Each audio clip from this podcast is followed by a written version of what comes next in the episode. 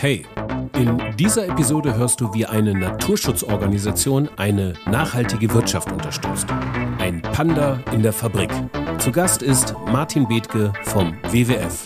Viel Spaß und Sinn in der Fabrik für immer. Fabrik für immer. Hi und herzlich willkommen in der Fabrik für immer. Hier gibt es alles zum Thema nachhaltige, regenerative Wirtschaft und ich bin euer Host Frank Schlieder. In der 60. Episode, also dieser hier in der Fabrik für immer, heute geht es um den World Wildlife Fund, den WWF. Unter den Naturschutzorganisationen dürfte kaum eine bekannter sein als die Marke mit dem Panda. 1961 sind sie gestartet als Zusammenschluss von ein paar Naturschützern in England. Zwei Jahre später, also 1963, dann in Deutschland aktiv. Greenpeace zum Vergleich als weitere weltweit agierende Naturschutzorganisation startete Anfang der 70er Jahre und ist seit den 1980er Jahren in Deutschland aktiv. Diesen beiden Organisationen eint der Schutz der Natur. Ihre Vorgehensweise hingegen ist weitgehend unterschiedlich. Vereinfacht und kurz ausgedrückt, Greenpeace ist politisch und geht in Kampagnen immer wieder offen gegen Unternehmen vor. Der WWF hingegen sucht nach geeigneten Kooperationen mit Unternehmen, gerne auch langfristig, um daraus wiederum wirksame Naturschutzprojekte entstehen zu lassen. Bestes Beispiel hier ist Edeka. In der aktuellen Greenpeace-Kampagne heißt es, hey Edeka, Fleischwerbung und Tierleid stoppen. Ihre Petition richtet sich direkt gegen die Abschaffung der Haltungsformen 1 und 2.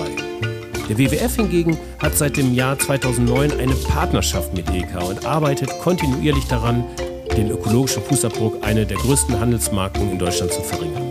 Dabei möchte ich auch offen lassen, welches jetzt der richtige Weg ist. Aber heute in dieser Episode geht es um den Weg des World Wildlife Funds in Deutschland und ähm, darum, wie Sie eigentlich so eine Kooperation zustande bringen. Welche Eintrittsbarrieren gibt es? Was haben eigentlich die kooperierenden Unternehmen davon? Und wie wird so Wirtschaft nachhaltiger gestaltet? Und natürlich nicht zu vergessen, was hat die Natur davon? Das alles wird uns beantworten unser heutiger Gast und das ist... Äh, Name Martin Bethke, Alter äh, 51, Beruf äh, im Augenblick äh, Executive Officer Markets and Business at WWF Deutschland und äh, Geschäftsführer der Panda Fördergesellschaft.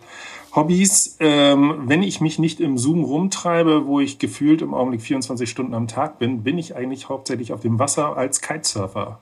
Okay. Ich surfe für mein Leben gerne über die Wellen und äh, genieße die Natur an der Stelle. Du hast es gerade ja eben schon gesagt, ähm, dass du für die ähm, Unternehmenskooperation und Märkte ähm, beim WWF zuständig ja. bist. Eine Tiefenrecherche auf eurer Website hat ergeben über dich. In diesen Funktionen wirkt er auf Märkte, Branchen und Unternehmen ein. Punkt, Punkt, Punkt. Was bedeutet Einwirken in diesem Zusammenhang? Einwirken bedeutet, äh, wenn du das jetzt ein bisschen weiterspinnen möchtest, im Prinzip äh, das Beste rausmassieren aus diesen Unternehmen, die Verspannungen rausholen und sie nachhaltiger aufstellen, damit sie danach auch besser durchs Leben laufen können.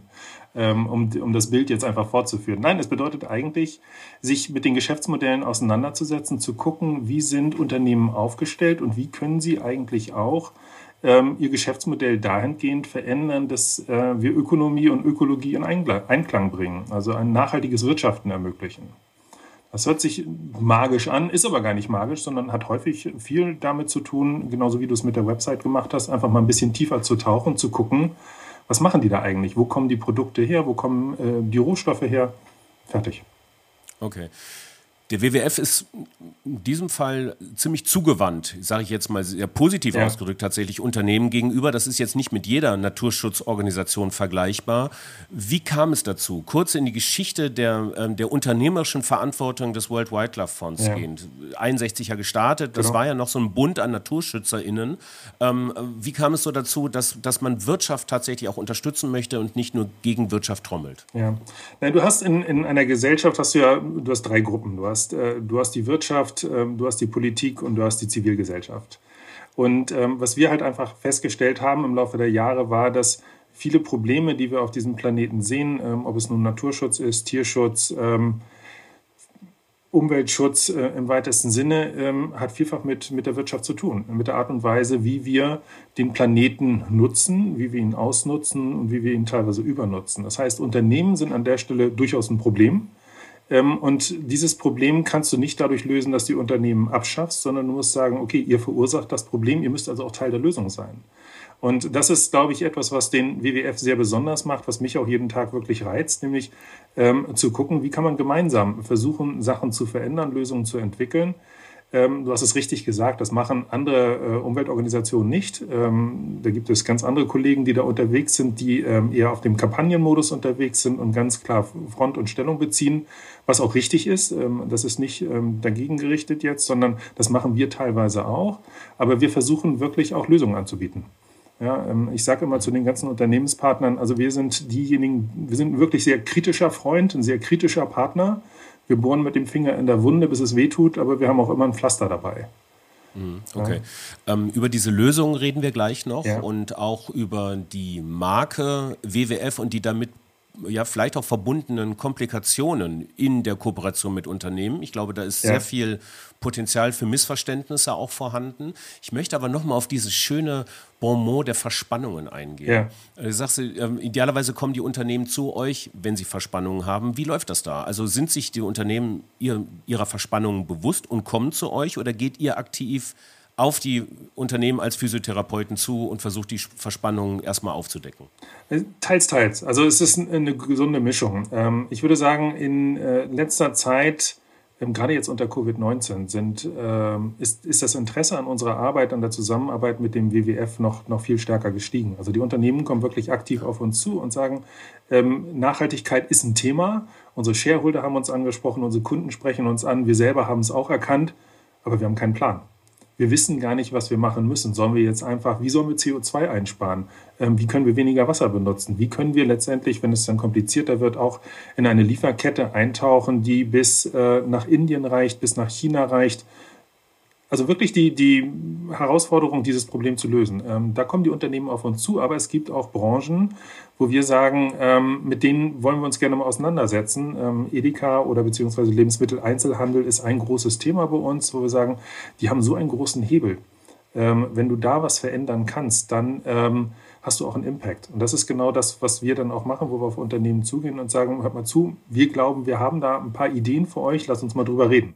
Welche, welche Arten der Kooperation bietet ihr da in diesem Zusammenhang konkret an? Es gibt ja verschiedene Modelle, quasi mit dem WWF zu kooperieren. Lass uns da mal im Folgenden drauf eingehen. Ja, es gibt unterschiedliche Modelle. Also ein klassisches Modell ist natürlich auch Unternehmen, ähm, die einfach spenden wollen für ein bestimmtes Projekt. Also eher so ein, so ein philanthropischer Ansatz. Ähm, das ist ähm, sehr klassisch. Das gibt es nicht nur beim WWF, das gibt es bei vielen Organisationen. Ähm, es gibt ein Sponsoring, wo dann wirklich schon konkret in bestimmte Projekte ähm, Geld hineinfließt. Ähm, und es gibt natürlich auch noch den Aspekt der ähm, transformatorischen Zusammenarbeit. Das ist eigentlich dieser Aspekt, über den wir gerade gesprochen haben, wo wir uns austauschen, gucken, wie kann man in einer Lieferkette etwas verändern. Ähm, das ist ähm, für viele Unternehmen eine große Herausforderung, weil bevor wir mit einem Unternehmen zusammenarbeiten, drehen wir es erstmal auf links. Auf den Punkt werden wir nachher nochmal kommen, warum wir das machen. Mhm. Aber ähm, erstmal zu verstehen, wie ist der andere eigentlich aufgestellt und wo können wir da eigentlich gemeinsam ansetzen. Ähm, und dann muss so eine Zusammenarbeit natürlich auch, ähm, das machst du nicht von heute auf morgen. Das muss über drei Jahre laufen, über fünf Jahre, teilweise über zehn Jahre, weil es einfach komplex ist. Und ähm, diese transformatorische Arbeit, ähm, das ist ein bisschen, man kann es vergleichen wie mit einer Beratung, bloß dass wir nicht der Berater sind, der, der zu dir kommt und sagt, wir haben alles auf links gedreht, hier ist dein Plan und jetzt tschüss und viel Spaß, äh, sondern wir bleiben dabei und wir helfen dir dabei, diese Umsetzung dann auch äh, in der Unternehmung zu implementieren, in, deiner Produkt, in deinen Produkten, in deiner Lieferkette ähm, und begleiten dich. Du sagtest ja auch diese umfassende Transformationsberatung. Ich meine, das ist jetzt, ihr seid ja da keine Digitalberater. Oder in, der, ja. in der Digitalisierung könnte man jetzt sagen, jetzt ganz einfach gesprochen, da gibt es viele Anfechtbarkeiten, ich sage, Digitalberatung hilft dir, deine Prozesse digital zu gestalten, um dein Geschäftsmodell zu optimieren. Idealerweise. ja. So, die ja. nachhaltige, die Transformationsberatung, das drückt der Name ja schon aus. Das ist ja eine, mitunter eine Transformation des Geschäftsmodells. Das kann ja im schlimmsten. Fall auch dazu führen, dass eigentlich das Geschäftsmodell als solches gar nicht mehr existiert. Und eigentlich die Existenz der Unternehmung in Gefahr ist. Ich meine, jetzt mal, mal ein ganz banales Beispiel, man sieht das jetzt durch die jüngst das Gerichtsurteil äh, in den Niederlanden, ähm, die genau, Shell, Shell, natürlich jetzt dazu gezwungen genau, haben ja. und letztendlich konsequent weitergedacht, auch jetzt auf Rohstoffe, auf, Faktor ein, also auf Faktoreinsätze, aber auch auf äh, Treibhausgasemissionen, ja. whatever. Ganze Geschäftsmodelle sind dadurch bedroht. Welche Unternehmung Richtig. lässt sich denn darauf eigentlich ein und will das hören? ja, gute Frage. Ähm, Im Prinzip ich habe noch keinen Fall erlebt, wo eine Unternehmung gesagt hat, äh, da möchte ich nicht drüber reden. Mhm. Ja, sondern sie haben alle gesagt, äh, da müssen wir drüber reden. Und zwar aus genau diesem einen Grund, weil, äh, was ich vorhin sagte, du möchtest als Unternehmung, du möchtest ja im Spiel bleiben. Du musst also gucken, wenn dir die Rohstoffe ausgehen, wie kann ich mein, mein Geschäftsmodell verändern? Wie kann ich mich selber auch neu erfinden? Ähm, das Interessanteste ist ja in dem Zusammenhang, wir hatten dieses Jahr in Deutschland am 5. Mai hatten wir den Earth Overshoot Day. Das heißt, wir haben am 5. Mai in Deutschland all die Ressourcen verbraucht, die wir eigentlich für ein ganzes Jahr zur Verfügung hätten. Ergo, wenn jeder so leben würde wie wir Deutschen, dann bräuchten wir drei Erden. Haben wir aber nicht. Das heißt, du hast ein substanzielles Problem. Und ähm, das, das ist halt etwas, was vielen Unternehmen immer stärker auffällt, wo sie dann auch überlegen, wie können wir ähm, was ich vorhin schon sagte, ähm, Rohstoffe eben auch im Kreislauf führen und trotzdem ein Geschäftsmodell daraus machen. Das kann ja sehr erträglich sein, ja. ja wenn du die Sachen nicht vernichtest, sondern einfach immer wieder, Mehrwegsystem ist ja im Prinzip das klassische System, was jeder einzelne von uns kennt. Auf Plastik übertragen gibt es das auch mit AirPad, ja, wo Flaschen im, im Kreislauf geführt werden. Ähm, solche Modelle zu entwickeln, sind, das ist smart. Und dann hast du auch ein super Geschäftsmodell. Also das kann sich sehr lohnen. Wie hoch ist denn bei euch der Anteil an Bestands- und an Neukunden? Also geht es eher darum, die Bestandskunden quasi weiterhin ja. zu fördern, zu optimieren oder geht es eher darum, Neukunden zu gewinnen? Ähm, nee, Neukundengewinnung ist gar nicht der große Fokus bei uns, ehrlich gesagt, sondern ähm, wir müssen ja immer gucken, wie viel, wie viel Kapazitäten können wir in diese Arbeit reinstecken. Wir können nicht mit jedem zusammenarbeiten. Also wir müssen uns schon fokussieren, weil das ähm, in unserem Geschäftsmodell so angelegt ist bisher. Ähm, Neukundenakquise 30 Prozent. Mhm. 30, 70 ungefähr. Ja, 30, 70. Mhm. Letztendlich ist es viel, viel relevanter, ähm, Bestandskunden weiterzuentwickeln, mit denen immer weiterzugehen und zu gucken, wie können wir gemeinsam Leuchttürme kreieren, die eine Branche verändern. Ja, das, das ist eher das Ziel, was wir dann verfolgen. Es, es geht nicht so sehr darum, in die Breite zu gehen, sondern zu sagen, wie kannst du mit bestimmten Marktteilnehmern in einer Branche so einen Standard setzen, dass die anderen gar nicht drumherum kommen, als, als nachzuahmen und äh, den gleichen Weg zu gehen. Mhm. Das ist ähm, der primäre Fokus, den wir haben. Habt ihr, habt ihr mal gemessen, wie sich die Länge einer Partnerschaft im Zeitablauf verhalten hat? Das müsste ja demzufolge dann eigentlich immer länger geworden sein, oder? Also als KPI, länger einer Partnerschaft. Genau, das wird immer länger. Also gucken einfach, wie können wir ähm, zum Beispiel ein Unternehmen auf ein 1,5 Grad Ziel bringen. Ja, ähm, wenn, wenn sie mal bei, keine Ahnung, über zwei Prozent, äh, über zwei Grad waren, wie kommen wir dahin? Wie, wann, wann erreichen wir diese 1,5 Grad? Ähm, wann kann ein Unternehmen im Prinzip nicht, nicht klimaneutral, das ist so ein, so ein komisches Wort immer, wann kann es klimapositiv sein? Ja, ähm, das, das sind eigentlich eher die Ziele, die wir verfolgen. Und das kannst du nicht über einen kurzen Zeitraum, das musst du über einen längeren Zeitraum betrachten. Und deshalb, ähm, wir machen in der Regel eigentlich gar keine Kooperation. Naja, drei Jahre ist das, das Minimum. In der Regel ist es fünf Jahre und meistens ist das dann auch erst der Einstieg in eine Kooperation. Es geht dann in der Regel immer weiter. Okay. Und sag mal, so eine Durchschnittssumme, wie viel muss ich da mitbringen? Also so am Budget, irgendwie muss man da so, so zurückstellen quasi für so ja. eine Kooperation? Kann, kann man das beziffern? Kann ich, nee, ehrlich gesagt kannst du es nicht beziffern, weil das, was wir machen, sind, sind ja keine Standardprodukte mit den Unternehmen. Es kommt ja immer darauf an, wie bist du als Unternehmen aufgestellt. Und wir haben jetzt nicht den, den, äh, den, den Verkäuferkoffer dabei und können dir sagen, okay, du musst jetzt Modul A nehmen und dann nimmst du Modul B, ähnlich wie das in der klassischen Beratung ist, sondern wir gucken uns, wir gucken uns Produkte an, wir gucken uns Lieferketten an und äh, um ein Beispiel zu nehmen, ähm, unsere größte Kooperation mit Edeka, die, glaube ich, die meisten eigentlich kennen, weil du den Panda immer im Edeka-Markt siehst, ähm, die hat man mit Fischstäbchen angefangen. Ja, und zwar ganz, ganz simpel, weil ein Controller festgestellt hat, ähm, diese eine Sorte Fischstäbchen, die sie verkauft haben, wenn sie so weiterverkaufen, dann gibt es diesen Fisch in ein paar Jahren nicht mehr. Und was machen wir jetzt?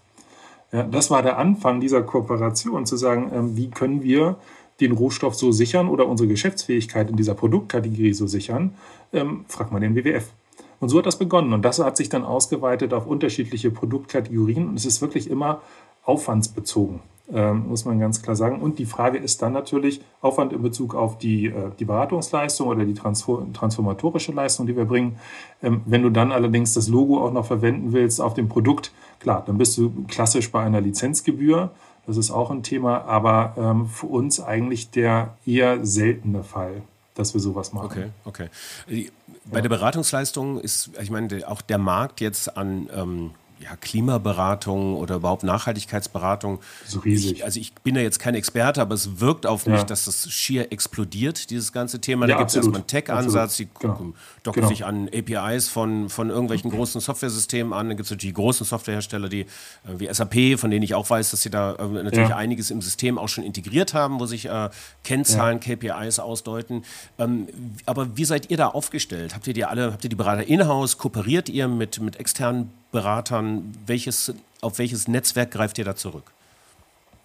Also wir, kaufen, äh, wir, wir haben internen Berater, ähm, wir haben externe Dienstleister, Berater, mit denen wir zusammenarbeiten punktuell und wir haben natürlich das gesamte WWF-Netzwerk. Also wir sind ja global als Organisation aufgestellt, das heißt wir haben auch das Wissen in den unterschiedlichen in unterschiedlichen Ländern ist es unterschiedlich gelagert, weil jeder seine eigenen ähm, Kooperationspartner und letztendlich seine eigene Expertise hat. Und die können wir abrufen. Ja.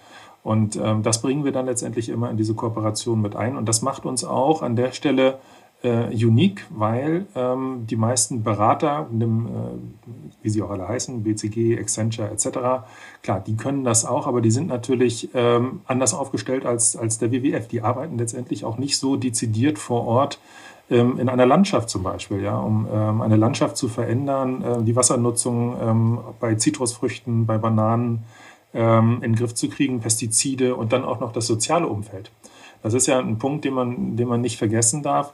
Es geht ja letztendlich, wenn du über ähm, die Art von Beratung, die wir anbieten, redest, geht es ja nicht nur darum, die Produkte ähm, ökologischer oder nachhaltiger aufzustellen oder die Lieferkette, sondern es hat ja vielfach auch soziale Faktoren.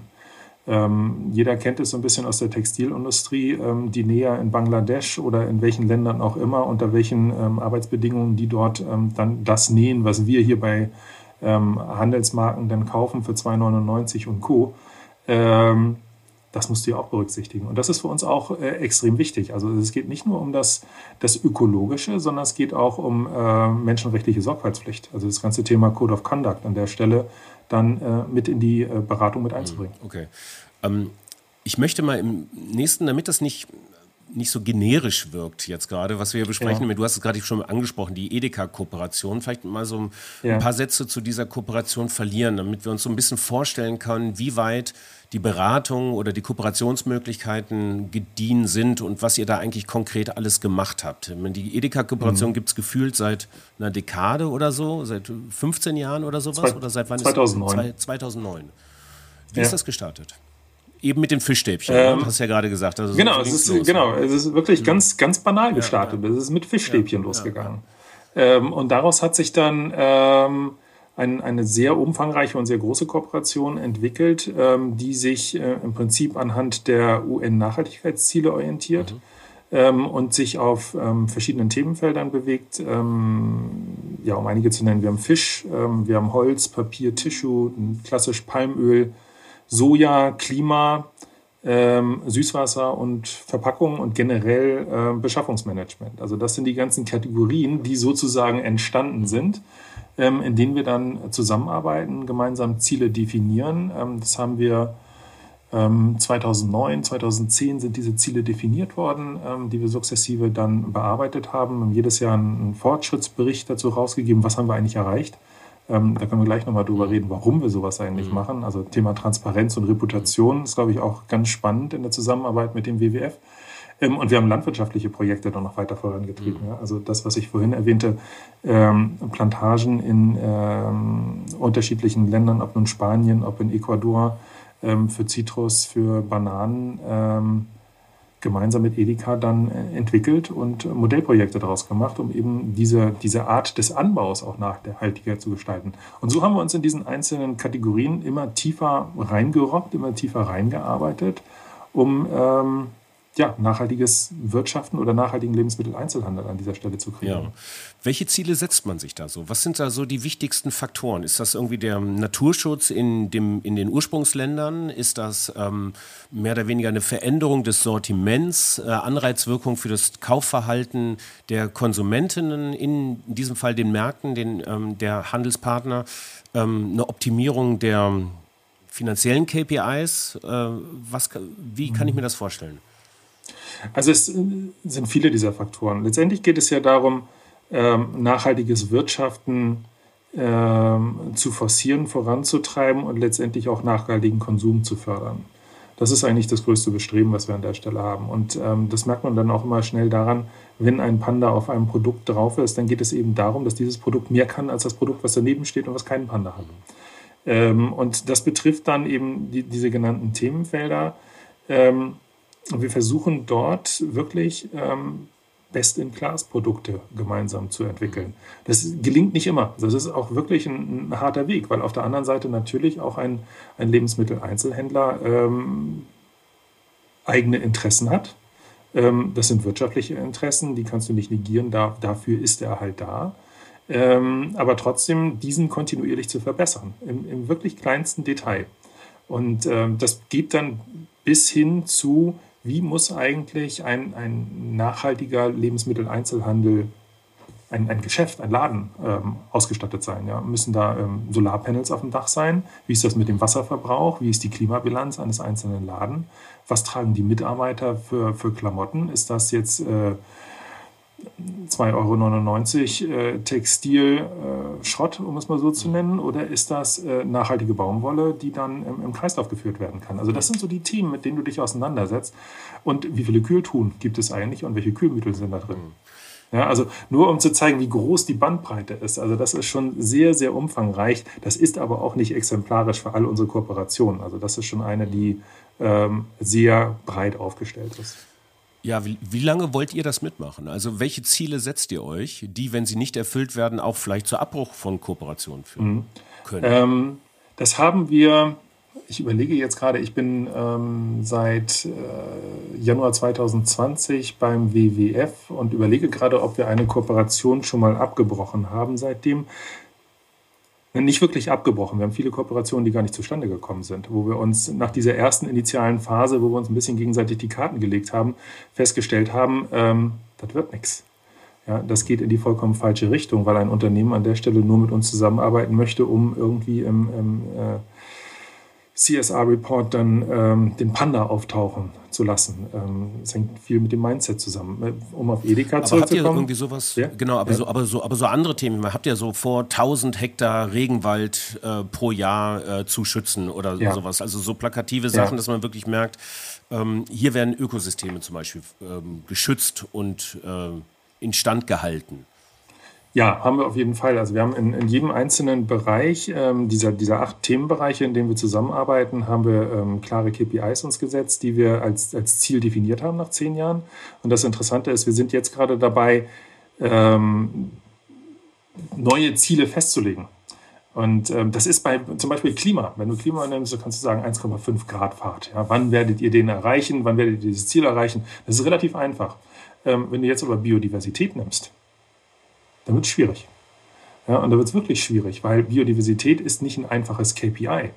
Ähm, das kannst du dann höchstens nochmal wieder runterbrechen, wenn du sagst, okay, lass uns mal nur über Fisch reden. Ja, wie sieht denn das aus? Ähm, hast du, jeder kennt es oder die meisten kennen es, das ist das MSC-Zertifikat, wo jeder denkt, so MSC, das ist der Goldstandard. Ähm, war es auch mal, ähm, ist im Augenblick ja, nicht, nicht ganz unproblematisch, äh, insbesondere wenn man über menschenrechtliche Sorgfaltspflicht redet auf, auf ähm, bestimmten Fangflotten ähm, oder bei der Überfischung von bestimmten Beständen. Also das zu ergänzen dann um weitere, wir haben eine Datenbank dafür, wir wir haben Fischratgeber entwickelt und kombinieren das Ganze und sagen, okay, MSC ist das eine, aber es muss auch noch Kriterium 2 und 3 muss auch erfüllt sein, damit überhaupt ein Panda auf so ein Produkt kommt. Also dieses, dieses Nachschärfen der Ziele, das ist das Entscheidende für uns. Und ähm, wir steigen da jetzt gerade in eine neue Phase ein, wo wir sagen, okay, wir brauchen Makroziele, aber wir brauchen auch agile Ziele. Weil die Welt um uns herum verändert sich so schnell, ähm, dass du gar nicht Ziele über einen Zeitraum von fünf bis zehn Jahren festlegen kannst. Kannst du mir dafür ein Beispiel geben? Ähm, Beispiel, naja, wenn, wenn wir jetzt, nehmen wir das Fischbeispiel von eben. Ähm, mhm. Und es bringt, bringt mich auch am Ende wieder zurück zu dem, zu dem Fischstäbchen, was wir am Anfang hatten. Ja, wenn du sagst, okay, diese Produktlinie nimmt jetzt ähm, ähm, Alaska-Seelachs. Ja, und auf einmal nehmen sie Alaska-Seelachs eben nicht nur für Fischstäbchen, sondern für viele andere Produkte. Dann bist du ganz schnell an dem Punkt, wo dieser Rohstoff überfischt ist. Ähm, und das heißt, du musst innerhalb von vielleicht zwei Jahren nachjustieren und sagen, okay, diese, diese Quelle müssen wir schützen, ähm, weil der Fischbestand eben nicht mehr grün ist, sondern rot, äh, wenn du jetzt eine Ampelfunktion dir vorstellst. Ähm, wir müssen entweder aus einer anderen Region oder mit einem anderen Fisch diese Produkte herstellen. Ja, das, das ist ein ganz, klar, ganz klassisches Thema, ehrlich gesagt. Ja, ja, okay. Ich will noch auf einen Bereich eingehen, das ist das Sponsoring. Ja. Und zwar ist mir in den letzten Tagen da so ein in Social Media, ich glaube auf LinkedIn war es, irgendwie ein, also eine Kooperation, ein Sponsoring entgegengeflogen äh, mit dem WWF und einem relativ neuen ähm, Lieferanbieter, der mit dem Nutzenversprechen innerhalb von 15 Minuten ähm, äh, quasi die Lebensmittel vor die Tür zuliefern. Mhm. Und er kam mit einem großen Scheck und ich stelle mir so vor, der Gründer kam vor und hat gesagt, so, wir, wir spenden und es waren 50.000 Euro, ja. glaube ich. Und das ist echt, ein, also Respekt davor, echt eine riesen, Riesensumme. Aber ich habe mich gefragt, wo du auch vorhin sagtest, steht immer der Aspekt des Greenwashings ja. da also ich letztendlich als Gründer fahre ich davor, also habe also die Taschen voller Geld, weil ich Venture-Kapital habe, ja. ne, ziehe ein Geschäftsmodell hoch, was nur auf Skalierung und auf Exit ausgelegt mhm. ist, ja, und ähm, sage, okay, jetzt braucht man noch irgendwas, wir, wir haben einen tierischen Namen und lass uns mal mit dem WWF kooperieren, wir gehen da 50.000 mhm. auf den Tisch, machen ein bisschen Presseclipping, irgendwie fahr dann so weiter und fahr dann wieder los und Ende eigentlich gar mhm. nichts. Wenn man sich die Pro Produkte anguckt in den Märkten, ändert sich mhm. da nichts. Ich habe mir in diesem Fall gedacht, Macht das nicht was auch mit der Marke des Pandas? Geht das nicht smarter? Geht es smarter? Ähm, naja, smart ist es am Ende des Tages für uns natürlich äh, immer dann, wenn ähm, zwei Faktoren, ja, zwei Faktoren sind, sind da eigentlich ausschlaggebend. Das eine ist, wir müssen, wir gucken uns bei jedem Unternehmen an, also selbst bei Spenden, ähm, wer steht da eigentlich dahinter? Ja, also was, was ist das für ein mhm. Unternehmen und warum spenden die? Ähm, das, das ist einer der, der Faktoren, die wir uns angucken. Und der zweite ist natürlich auch, was ist, ähm, was, was ist die Intention, was ist die Motivation dieser Unternehmung? Ja, ähm, wo, wozu tun die das? Ähm, bei Spende ist es so, dass wir ähm, an der Stelle, wir müssen gar keine Kommunikationsleistung erbringen. Ja, das ist eine Spende ist nicht mit Leistungen verbunden. Ein Sponsoring ist schon was anderes. Ein Sponsoring kannst du eine Gegenleistung äh, erbringen. Das hat äh, mit, mit äh, steuerlichen Themen zu tun. Ähm, aber auch das gucken wir uns sehr genau an, weil die Frage ist ja immer, da bin ich vollkommen bei dir, mit wem willst du letztendlich die Marke kombinieren? Weil du hast immer, du hast immer einen Value Transfer. Ja, also die Marke des Pandas ist halt sehr bekannt, ähm, sie ist sehr renommiert ähm, und äh, sie ist durch und durch positiv besetzt. Ja, also das ist dieses Thema Transparenz, Reputation, über das wir vorhin schon kurz sprachen.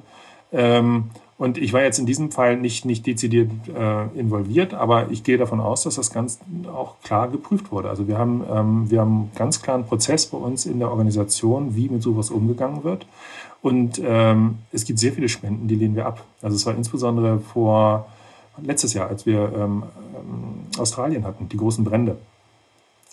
Jeder wollte für Australien spenden. Wir haben aber nicht jede Spende angenommen. Ja, weil das war häufig dann auch ähm, für unsere gefühlt Greenwashing, auf einen Zug aufspringen, ein Thema besetzen, um damit dann zu kommunizieren und den Panda auch zu benutzen. Ja, und das ist, es ist wirklich immer eine Abwägungssache. Welche Strategien habt ihr jetzt für die Markenentwicklung dieses Pandas? gibt es da so, was, sind, was, steht da an die nächsten drei bis fünf, fünf Jahre? Weil Markenentwicklung ist ja, ist ja auch äh, Zeitgeist. Also Markenentwicklung hat an, an, an der Stelle dann nichts mit dem Logo zu tun, sondern die, letztendlich das Logo steht ja nur für die Inhalte. Ähm, und äh, die Markenentwicklung ist ähm, gerade im, im, im Zuge von Covid-19 nochmal viel stärker ähm, uns überlegt haben, okay, wo, wo hat der WWF eigentlich eine Relevanz? Ja, und wie stark können wir auch Zivilgesellschaften mobilisieren oder Politiker ähm, in eine bestimmte Richtung lenken, um es mal so auszudrücken, ähm, um, um ähm, Veränderungen, Rahmenbedingungen zu verändern ähm, und Veränderungen generell zu bewirken. Ich glaube, das, das ist das, das was uns am, am meisten umtreibt, gerade die, die Sichtbarkeit äh, des Logos, der Marke, des WWFs noch viel stärker in der Gesellschaft zu verankern und zu sagen, okay, wofür stehen wir? Wir stehen dafür, dass wir versuchen, Ökonomie und Ökologie in Gleichklang zu bringen. Ja? Und für eine, ähm, eine Zivilgesellschaft, die ein Interesse daran hat, eben diesen Planeten ähm, so zu bewahren, wie er ist. Und im besten Fall, im besten Fall eben Nature Positive auszurichten. Ja? Also, dass es nicht mehr darum geht, einfach nur Sachen zu zerstören, kaputt zu machen. Weil das Interessante ist doch, ähm, wie, viel hat, wie, wie viel ist ein Baum wert, wenn er steht? Mhm. Ja, in der Regel wird er ja immer nur dann in Geld umgemünzt, wenn er da liegt und verkauft werden kann. Ja, wenn er gesägt wurde. Und also es hat, es hat, ähm, ich glaube, da werden wir noch viel aktiver werden. Jetzt gerade auch vor dem Hintergrund des Bundestagswahlkampfes dieses Jahr. Ähm, wir haben einen ganzen Forderungskatalog rausgebracht, wie wir uns vorstellen, wie eine Welt ähm, in, der, in der Bundesrepublik, aber generell auch aussehen müsste, damit wir alle von diesem blauen Planeten noch möglichst lange ja, haben. Das wäre sehr schön. Da bin ich dafür. Ja. Auf jeden Fall. Ich glaube, da kann auch keiner Nein sagen, oder? Ich meine, es sei denn, du hast einen Alternativplaneten irgendwo in der Tasche, ähm, dann äh, würde ich sagen, ja, kannst du den nutzen, aber ansonsten Absolut. muss bei diesem bleiben. Genau. Äh, ich glaube, es gibt aber auch ein paar, die auch nach Alternativplaneten suchen. Die stellen große Elektroautos ja, her. Klar, da gibt es ja, der, der, genau, der Kollege mit, mit seinen Elektroautos und mit SpaceX, der ist ja auf ja, der Suche. Auf der Suche. Aber abge, abgereist ist er noch nicht. Also. Genau. Aber ich wünsche euch auf jeden Fall für die Zukunft jetzt erstmal einen guten Einstieg ähm, äh, in die Post-Covid-Zeit. Ich bin gespannt, äh, welche Unternehmen da alle noch in die Unternehmenskooperation mit dem WWF einsteigen. Wir werden das weiter verfolgen. Martin, danke, dass du die Zeit genommen hast und ähm, auf bald. Danke dir, vielen Dank. Ja, das war der Besuch in der Gedankenkantine der Fabrik für immer von Martin Bethke vom WWF. Die nächste Episode erscheint an einem Sonntag. Die Gedankenkantine ist on Tour und sie ist in Hilden zu Gast beim ersten klimaneutralen Bäcker in Deutschland. Roland Schüren heißt er. Und er führt einen Bäckereibetrieb in vierter Generation. Und das ist nicht irgendeiner. Über 200 Mitarbeiter hat er dort. Darüber hinaus einen E-Mobilitätsladepark am Autobahnkreuz Hilden nahe der A3 gebaut. Ist äh, einer der Vorreiter von Elektromobilität on the road in Deutschland und, und da setze ich noch einen drauf, kandidiert für die Grünen für, die, für den Bundestag 2021 im Wahlkreis 104 Mettmann. Da gibt es ein bisschen was zu besprechen, deswegen dauert die Episode ein bisschen länger. Schön ist sie geworden, hört mal rein. Bis dahin viel Spaß und Sinn in euren Tagen und viel Spaß und Sinn weiterhin mit der Fabrik für immer. Ciao. Fabrik für immer.